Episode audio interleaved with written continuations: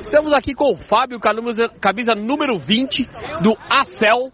Time dele que venceu hoje aqui pela Série D por 5 a 3 a equipe, a, a, o bom time do Dead Squad, né? O time deles é bom. Mas você fez um golaço ali no ângulo, lembrou o Van Basten, pegou a bola no alto, na ponta da área, acertou no ângulo, no outro ângulo do goleiro, né?